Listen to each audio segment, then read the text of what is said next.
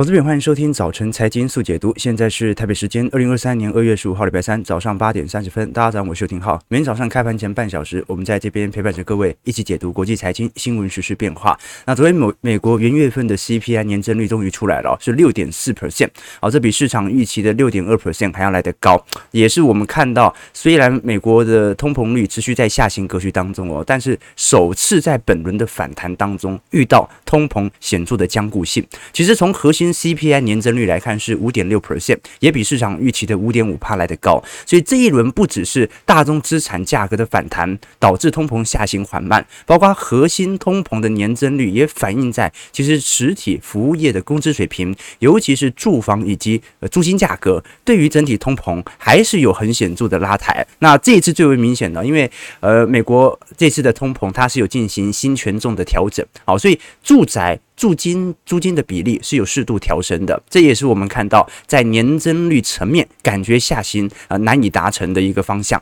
但是我们更为关注的是，过去我们一直提到，市场对于联总会年底的利率定价，跟联总会自己认为年底该有的利率定价是完全不一样的。联总会已经说死了嘛，今年一定不降息，一定会保持在五趴以上的利率水平。那市场过去对于年底的利率水平是多少？四点五 percent，足足差了两码。到三码，那果然这一次通膨数据出来之后，我们看到在十二月份的利率水平，FedWatch 预估哦，目前呃认为会升到五个 percent 以上的市场定价已经来到三成五了啊，那认为会升四点七五到五个 percent 的大概是三成四，所以目前已经有渐渐上移的迹象在了，市场好像开始终于相信，好像真的不会降息啊，因为通膨真的很难拉下来。好，这个是对于台北股市今天的第一大系统单的影响，美国股市虽然昨天数据出来之后哦，市场普遍还是不愿意采取啊，对于股票市场的承压啊，即使利率水平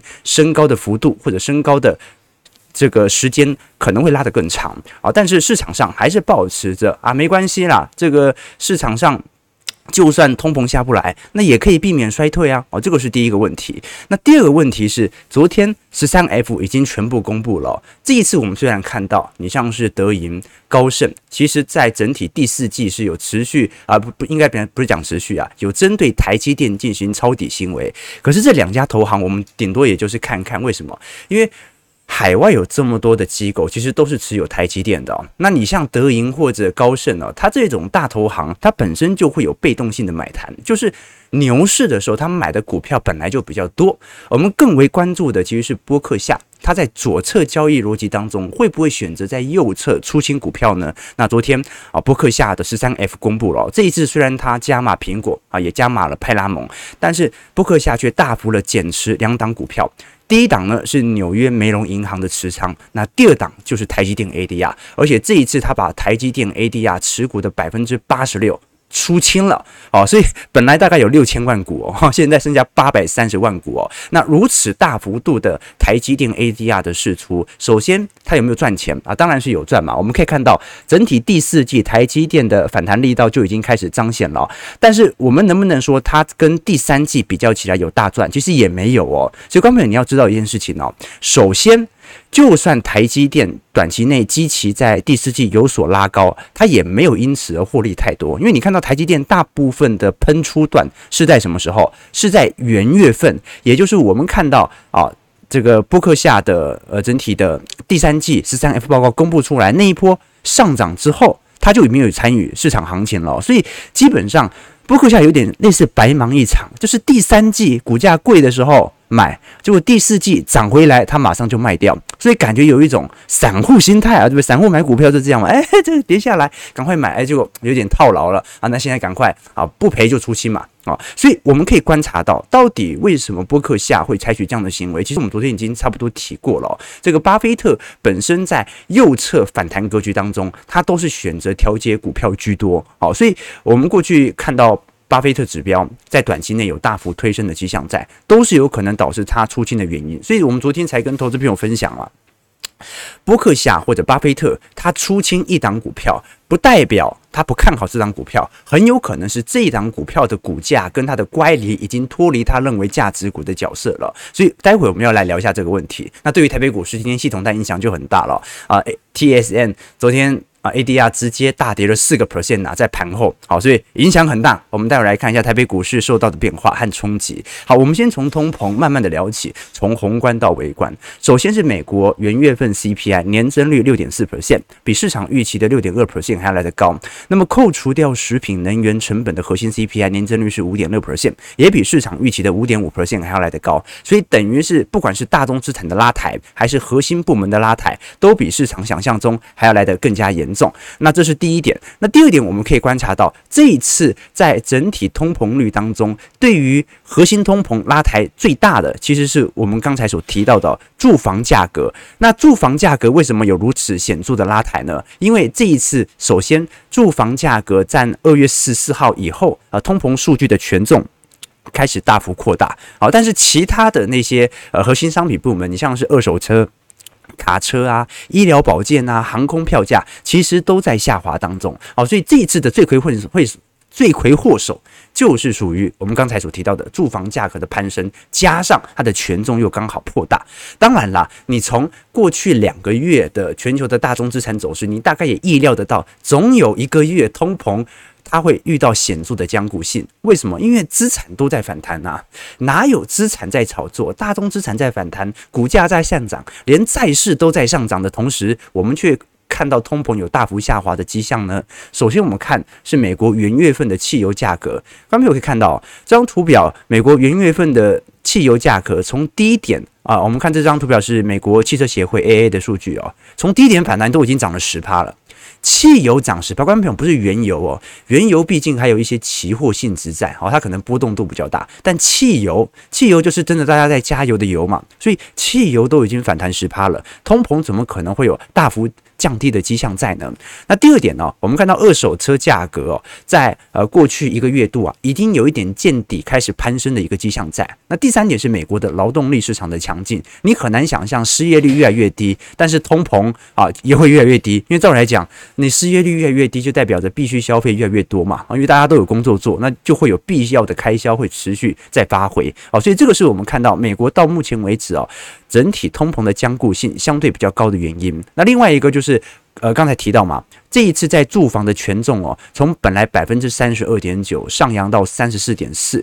那食品价格呢，它把十三点九趴下行到十三点五个 percent。好，那这一次食品价格其实跟大众资产一样，都是有比较显著的崩跌，好下跌段。但是住房还是有比较显著的僵固性啊。这毕竟我们讲这个住房哦，不管是成本还是租金哦，呃，基本上你如果房价上涨哦，利率高涨的话，那大家可能不愿意买房，那就去租房嘛。好，那你如果租金价格上扬在这个利，这个时候利率水平下滑，那或者说房价相对于租金感觉比较划算的话，那你可能就选择去贷款嘛。好，所以这两个权重上上下下的，就都导致目前我们看到在核心服务部门或者核心商品部门呢，都产生一些僵固性的现象。当然了，昨天市场的反应并没有特别差，尤其在费半甚至还大涨两趴。不过因为台积电 ADR 后来跌回来了，所以可能 现在盘后就不好过了。至少我们从小摩过去针对通膨激励的预估，这一次因为是六点二了，呃，照理来。讲说了，呃呃，还会比呃六点四还会比市场想象中稍微差一点点，但是就是一个适度的均值回归，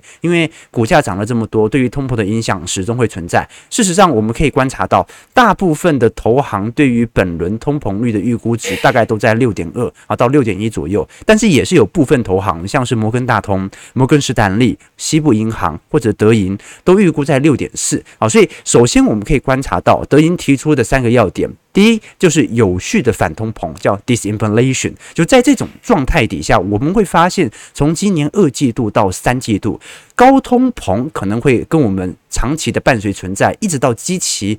中长期的下滑，也就是二四年、二五年才会真正的走皮。但是由于我们看到失业率保持十分的强劲，它不会大幅的损害美国经济和就业，所以我们今年就变成了不会因为高通膨所引起的经济衰退啊，但是会经济有一点下行格局这种状态。那第二点呢，是我们看到的 U 型通膨，也就是说，如果真的我们看到。大宗资产价格水平呢，就跌到这边了啊，就停了啊，没有依据的需求持续的下行的话，那么就说明，呃，假设啊，每年的通膨率就保持在这样的水平，那就很有可能今年因为呃二季度、三季度会是经济最为差劲的时候嘛，那通膨就变成一个 U，但是在第四季会慢慢的拐头上弯。那当然呢、未来跳起来的速度可能不会像。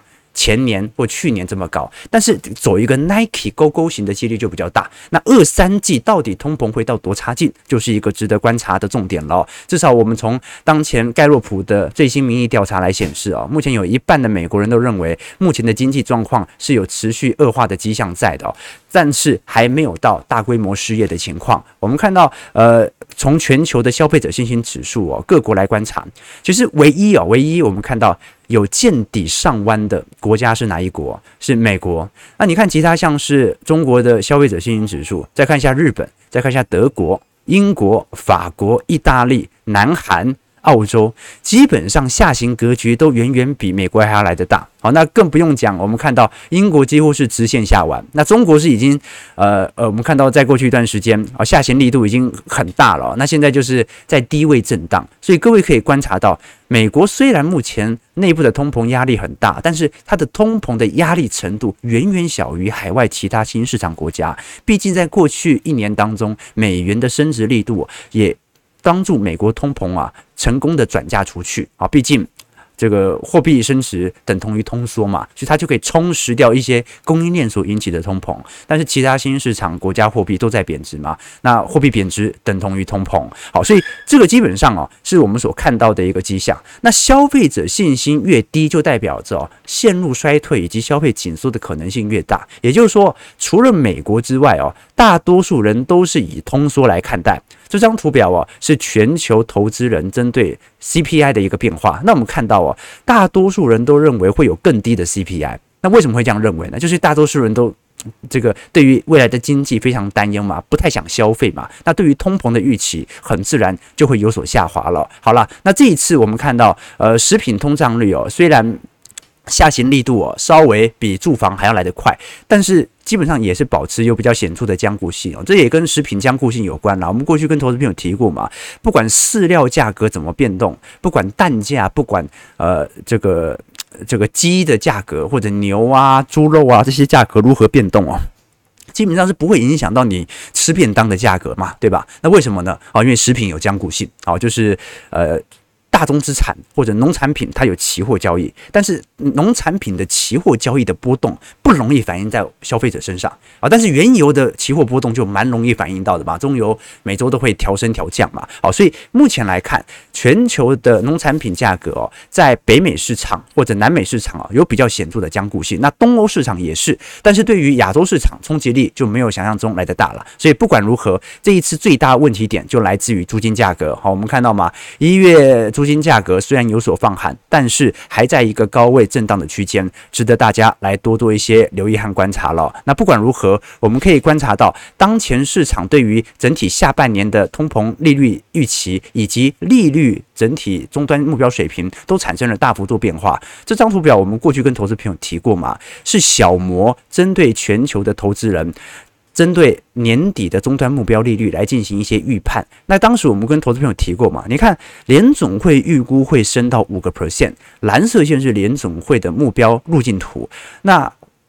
绿色线是我们看到的市场预期图，市场根本就不认为第一会升到这么高，第二，他认为下半年甚至会大幅降息，降到四点五，甚至到四点二五 percent，中间的脱钩我们就跟投资朋友讲过了，总有一个人是错的。那现在随着 FedWatch 的改变，就说明市场慢慢承认自己错了，不太可能在下半年降息，而且明年持续的进行利率调降，可能性不是特别高。好，但是利率虽然没有大幅调降的一个机会在，但是。并并不代表着经济环境因为通膨而产生大幅度的恶化迹象哦。为什么？因为市场上在相信通膨啊比预期来的高的同时，也相信今年可能不会进入衰退了。我们可以观察到，这张图表是在罗素三千家公司当中提到，在这一次 Q 四财报当中提到衰退这个词的公司，我们看到正在大幅度下滑当中哦。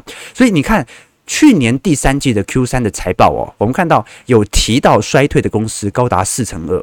现在呢，现在一成二啊，没有人再提衰退。那也就是说明这些公司、这些大股东越来越倾向相信，今年可能并不会如大家在过去一年当中所预估的衰退迹象开始发酵。好，所以如果我们从 EPS 增长力度来看哦，甚至很快，大概在呃今年一季度到二季度啊。整体 EPS 的趋缓力度甚至就会开始缩小了。比如说，我们看到去年第四季标普五百指数的 EPS 其实已经下行五个 percent 了，呃，从高点开始见顶下弯嘛，就代表着我赚的钱啊，去年第四季已经比前年二零二一年的第四季还要来得少了。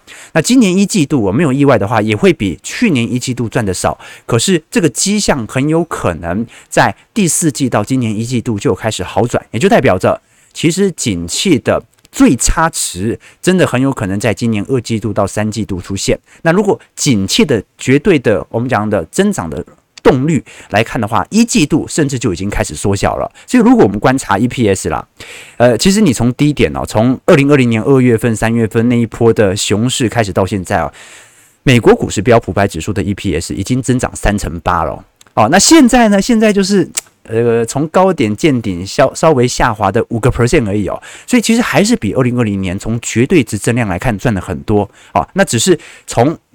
高点来看，感觉有一点见顶的迹象而已。所以，美国目其实目前的盈利水平仍然是处于一个非常高基期的水位。那加上这一次市场上甚至慢慢的相信软着陆的几率越来越低，不着陆啊，或者说经济重新加速的几率越来越高。在这种状态底下，我们也看到从其他资产价格，你像是美国的 CDS 信用违约掉期哦，好这张。呃，CDS 是在对赌美国企业违约的风险，它有一点类似保险业的补偿金啦。啊，就是如果啊你购买这个 CDS，结果你的企业倒闭破产了，你可以拿到部分的赔偿金啊。那么当然，当企业破产的风险越高，CDS 的价格也会来得越高。那现在 CDS。目前已经回档到二零二二年五月份的水平了，哦，有一点啊，这个头肩顶的味道开始出现了，所以值得大家来留意，到底真的会如市场所预估的，今年是一个通膨难以下行，但是也不会陷入衰退的一年吗？OK，好，这个大概是我们看到整个市场的概况。那我自己的看法，我们会在呃资产部位当中，尤其是我们的宏观报道来做更细致的探讨啊，毕竟啊这个一个月的通膨数据哦，它很难做一个宏观周期的判断，我们最终还。是依据着周期，你会发现啊，这一波呃，我发现前阵子哦，就股价，你看去年第三季、第四季嘛，不是跌很凶嘛？这个散户的特性，大家就躲不掉啊，就那大家每天问东问西的。后来我发现最近两个月哦，就没有没有投资朋友在问我问题，就只要大家赚钱哦，只要周期投资的策略产生效果，大家就不迟疑。好，所以但还是要撇撇除这种对于呃投资损益当期的啊这种心理的变化。最好还是依据着你本来的周期投资逻辑啊。你如果在股市下跌周期的时候啊，你觉得你买到了便宜价，你是会开心的，你是不会紧张的嘛？OK，好，那刚才我们是用一个市场用普遍乐观的心情来理解当下市场的氛围，但是有没有悲观的？有，我们说嘛，最近。美国最大通空头已经从大摩慢慢的移往美银了。美银认为，虽然 CPI 没有想象中来的糟这么多，但是很有可能令人震惊的数据哦，是来自于零售销售数据。而这个零售销售数据啊，很有可能它会透露出：第一，民众的信贷风险正在提升；第二，联总会可能必须产生最大规模的升息力度。好，即使我们觉得来到尾声，那是什么数据呢？啊，就是我们即将要看到的零售数据哦。那我们可以观察到，从美国银行最新所公布的资料统计，平均每个家庭的信用卡和借记卡的消费总额，一月份同比增长了五点一 percent。你说一月份啊，明明大部分的通膨数据还在下滑，但它增长了五点一 percent，要么就是美国经济在一月份非常强劲，要么就是美国人快没钱了啊，所以都在用信用卡来大幅付款，增长了五点一 percent 哦。你相对于去年十二月。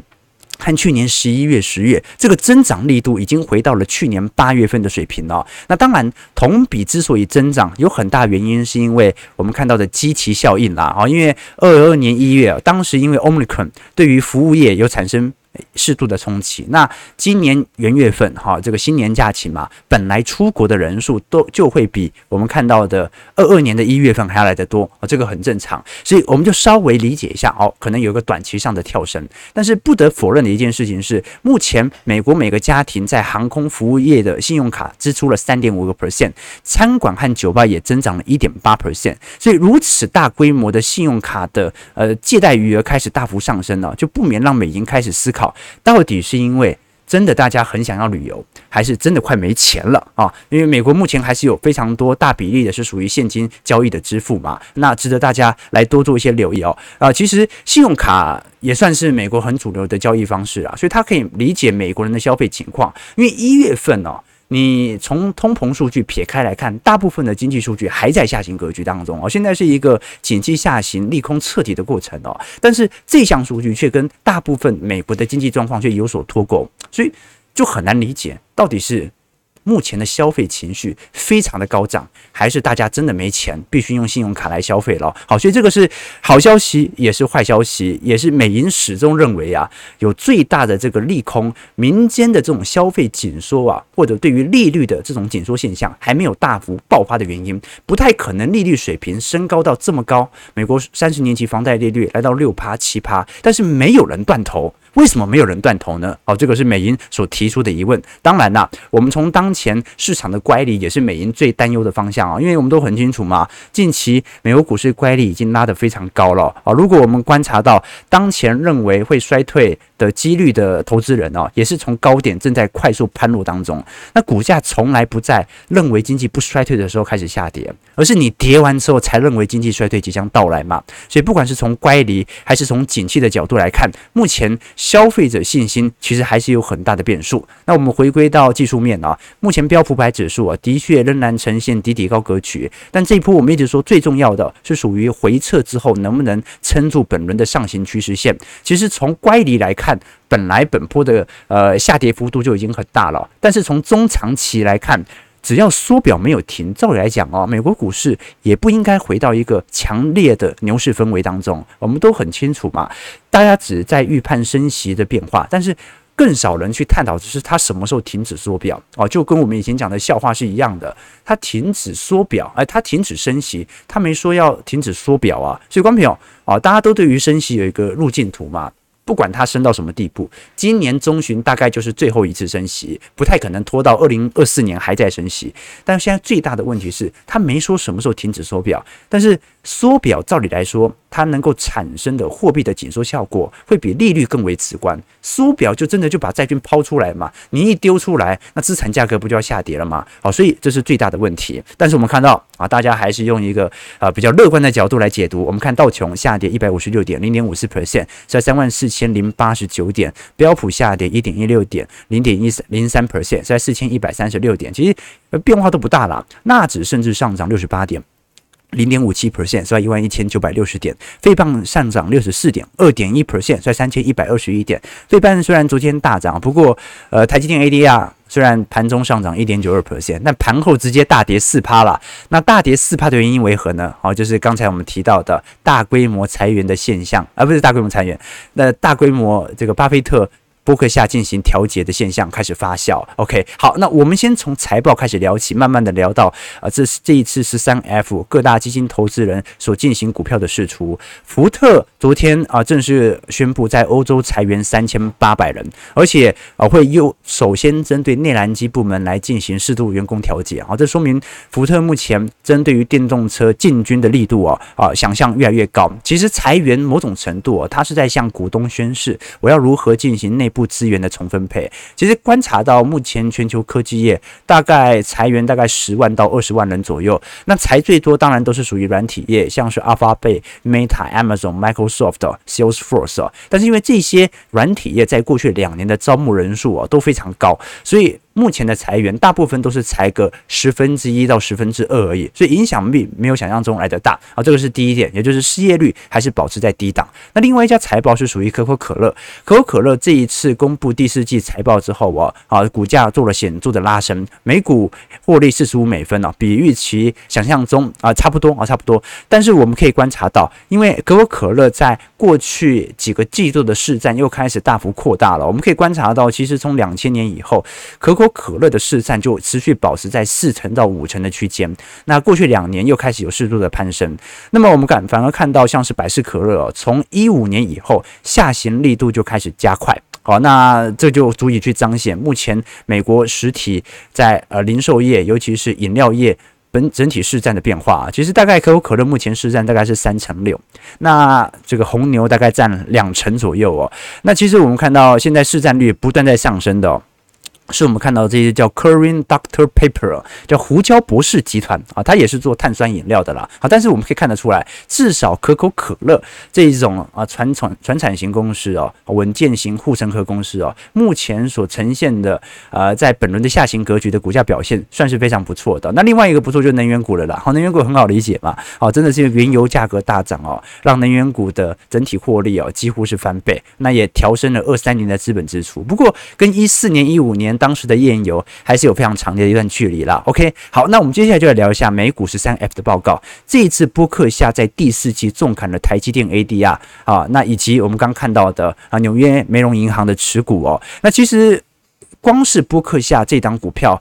减持就减持了高达八成六哦，所以本来有六千万股的台积电 ADR 直接大幅下滑到八百三十万股哦。那其他它虽然有针对一些个股来进行加码哈，比如说苹果啊，比如说比如说派拉蒙，但是买入幅度都不是特别大，但是卖都卖得很凶啊。你台积电也卖，雪佛龙也卖，哦，动视暴雪也卖，啊，合众银行也卖，所以卖的这么多。其实也彰显了一点，那就是在右侧的反弹格局当中哦，波克夏它是以调节居多。可是问题来了，如果股价没再下跌，他这一次现金所谓才买了四分之一，整体的资产报酬率就有可能下滑，那他就有可能在产生啊、最后的一个动作，就是再度实施库藏股啊。不会下就这样啊，根本你以为不会下过去几年？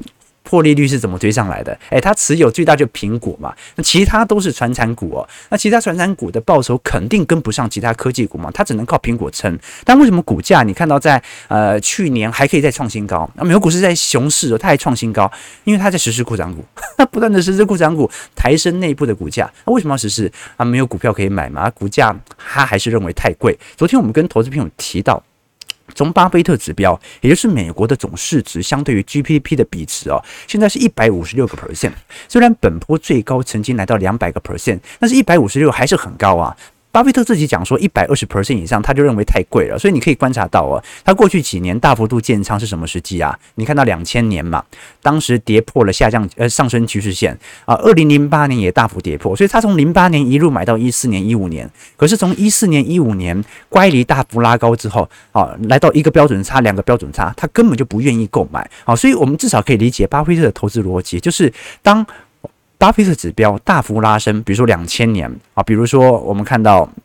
像是二零二零年，他都没有选择大幅买股票。那现在这次股价回跌，终于跌到一个标准差以内的时候，他买了一些股票。但这一次反弹，他马上就出清了啊！这足以彰显一件事情呢。基本上，波克夏到底对于台积电属不属于价值股，呃，没有人知道。有些人把它视为成长股，有些人把它视为价值股。但是可以肯定的事情是，巴菲特认为本波台积电的弹幅肯定是有一点高。也有可能他认为过去的建仓可能产生误判，或者他认为可能这个台积电不太属于价值股的特性，所以我们看到它进行了非常显著的资金调节。但是从中长期来看，可能波克下只要。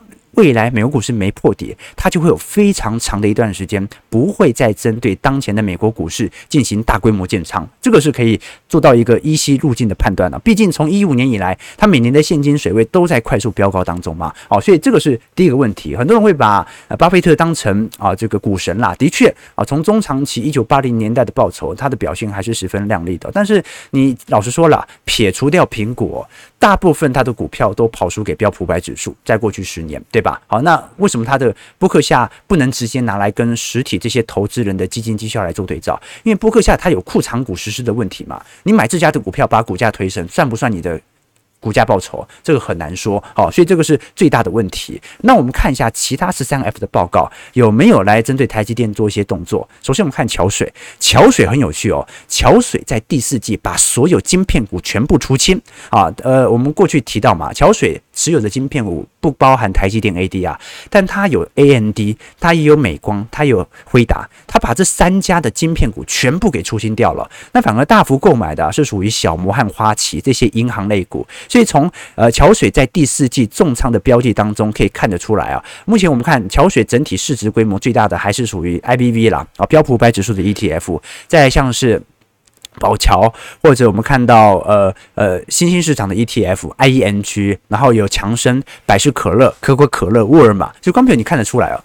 桥水现在大部分的持仓，诶，跟波克夏有一点像哦，哦，都是属于这种全职型或者是传产型的相关的 ETF 或者成分股。那如果我们观察到现在，如果根据当前标普五百指数，或者说它在进行大幅度买入的持仓变动当中哦，其实呃还是属于银行类股居多。所以值得大家来观察一下，后续桥水它在本轮绩效保持这么靓丽的原因，是不是因为这些传产股能够在未来牛市复苏之后，有稳定的报酬。那另外几家的呃银行类股，我们看到德银啊，德银这一次就很明显嘛，它针对台积电适度的进行抄底，不过比例不是特别大了啊。像德银啊或者高盛啊，虽然都针对台积电进行适度的购入啊，但是相对于其他的全职股，比例仍然不是特别大了。好，那当然了，他买台积电买的比例算是蛮多的，那高盛也是哦，但是。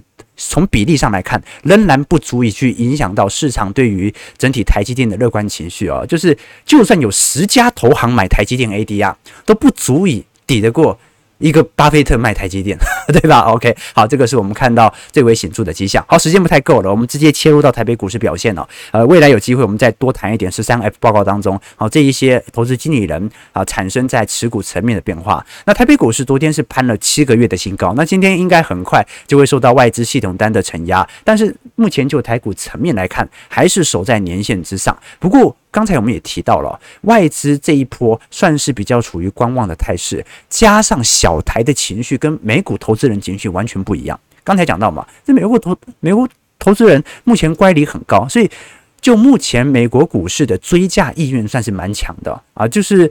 有跌啊，就会有新一波的买盘进驻，这个蛮显著的。可是你观察到小台到目前整个空单的迹象是非常显著的，没有散户要追台股啊，现在大家都等着要跌啊。那当然，我听到一种说法是：第一啊，这个十三 F 是一个变数；第二，三月份麦卡锡可能访台啊。那照上市的经验嘛，裴洛西访台，台北股市又多跌了两周。所以目前我们看到外资的观望盘即将形成，加上小台的散户。做空情绪持续增加，就看得出来，整个台北股市的情绪就是，我就看你外资能够买到什么时候啊？你卖到有一天自己撑不了，始终会自己把呃这股票给出脱的啊，左手卖给右手的，所以迟早等着它下来的一天。好，这个就是整体台北股市哦，相对有一些多头乐观者始终看好台北股市的原因，就大家都看空，那它还有什么跌的理由呢？好，至少我们从台币层面来看呢，昨天收在三十点二块，目前就僵持在年线和月均线。左右的位阶，那其实台积电目前基本面的拉抬已经不大了啦，因为这一次电子零组件，我们看到，呃，其实，呃，从呃今年元月份、去年十二月份哦，年减率分别都是双位数嘛，年减了两成一点八，都是十一年、十四年以来的最差的跌幅哦。那所以看得出来，股价在这个时机点弹升，我们过去跟投资投资朋友提过嘛，这个经济数据和股价总有一个呃同步的方向。那如果方向完全不一样，就代表着有一项指标它最终要错。所以现在我们看到股价大幅反弹的格局哦，它要么说明基本面必须要在一季度、二季度。快速的转好，要么就说明股价就是一个反弹，它始终要有一个再显著的下修层面。然后这个是我们看到的迹象。那其实韩国更惨了，韩国的一月半导体出口额只有六十一点五亿哦，大减了四成三啊！啊，韩国的贸易逆差非常非常之严重。加上我们看到，如果是从全球科技股或者说通讯类股的 EPS 的下行力度啊，才刚刚开始展开，那我们就要来观察后续的影响为何。尤其目前台厂之所以看到出口订单衰退幅度这么快。哦，其实跟美国的订单松动，加上大陆的经济疲惫是有密切相关的。我们可以观察到，台湾外销订单的经济体当中哦，蓝色线是美国，的确，从二一年以后，美国对于台湾供应链的拉抬效果非常显著。可是我们看一下黄色线，是中国大陆以及香港的出口订单哦，从二二年之后就开始。高速下滑当中，那其实台湾大部分的外销还是要经由到大陆进行组装之后再进行输送嘛，啊，很少是直接输进美国的，所以最终最终，如果中国大陆经济无法有一个主体上弯的迹象在的话，那最后啊，台湾出口订单还是会受到非常显著的影响。好，提供给投资朋友多做一些留意和观察了。好，那我们先看一下目前台北股市点位的变化。OK，散户都看空，现在就跌不下去啊！哈，我比较好奇，现在大家看多还看空呢？啊，就涨到这个点，涨三千点真的很难做，对不对？台北股市下跌一百五十三点，是万一万五千五百零一点。好，今天量能稍微会大一点，大概两千亿到两千两百亿，因为外资的系统单卖压了。不过，因为它就是一个单日的走皮而已。那观点很有趣哦，这个有些人的利润是这样哦，当时台北股市台积电是如何发动的？因为十三 F 嘛，所以大涨了啊，还跳空上涨嘛。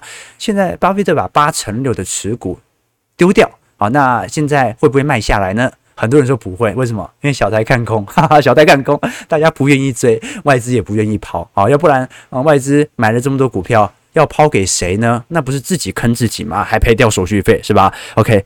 好，这个没错，不管巴菲特的点位，到目前为止，散户不论加在三百七十元还是五百元以下的点位都是赚钱的，没错了。我们还是要依循着自己的周期来做判断的哦。这个巴菲特他有自己的投资逻辑，但不一定呃股神的投资经验适用于现代的社会哦。每一个投资年代的人，他本身面临当下的环境都不一样。伯克夏他是以传产股、价值股这个发迹的，所以基本上他能够与给予在过去。几年有亮丽绩效的，都是属于可口可乐、喜事糖果这些，在一九八零到一九九零年代的大幅增长。那我们过去所提过的李佛摩，李佛摩他完全不相信价值投资，他也不相信中长期投资。为什么？因为李佛摩投资的年代是一九一零年到一九四零年。这段时间有一次世界大战，有二次世界大战，有经济大恐慌，所以出生在那个时代的人根本就不相信什么中长期价值投资。所以，观众朋友，我们现在又回到一个新型的时代，这个时代会适用于巴菲特的价值投资，或者李佛摩的这种短期动能投资吗？可能都不适用于。好，所以大家要有自己的中心思想。我始终啊会保持着一种盲目乐观，只是这种盲目乐观并不是由可口可乐、由喜诗糖果来进行股价的创高。有一一天，我们看到道琼，看到标普哦，股价哦，这个我们比如说标普冲到五千点，冲到六千点，绝对不可能是可口可乐或者喜事糖果带动的。一定是最新形态的科技股或者那些软体股重新汇聚人类的科技力，进行股价的创高。好，所以投资的方向我们就会有依稀的轮廓啊，提供给投资朋友啦。九点零七分，感谢各位见参与。如果喜欢我们节目，记得帮我们订阅、按赞、加分享。我们就明天早上八点半早晨财经速解读再相见。祝各位投资朋友看盘顺利，操盘愉快。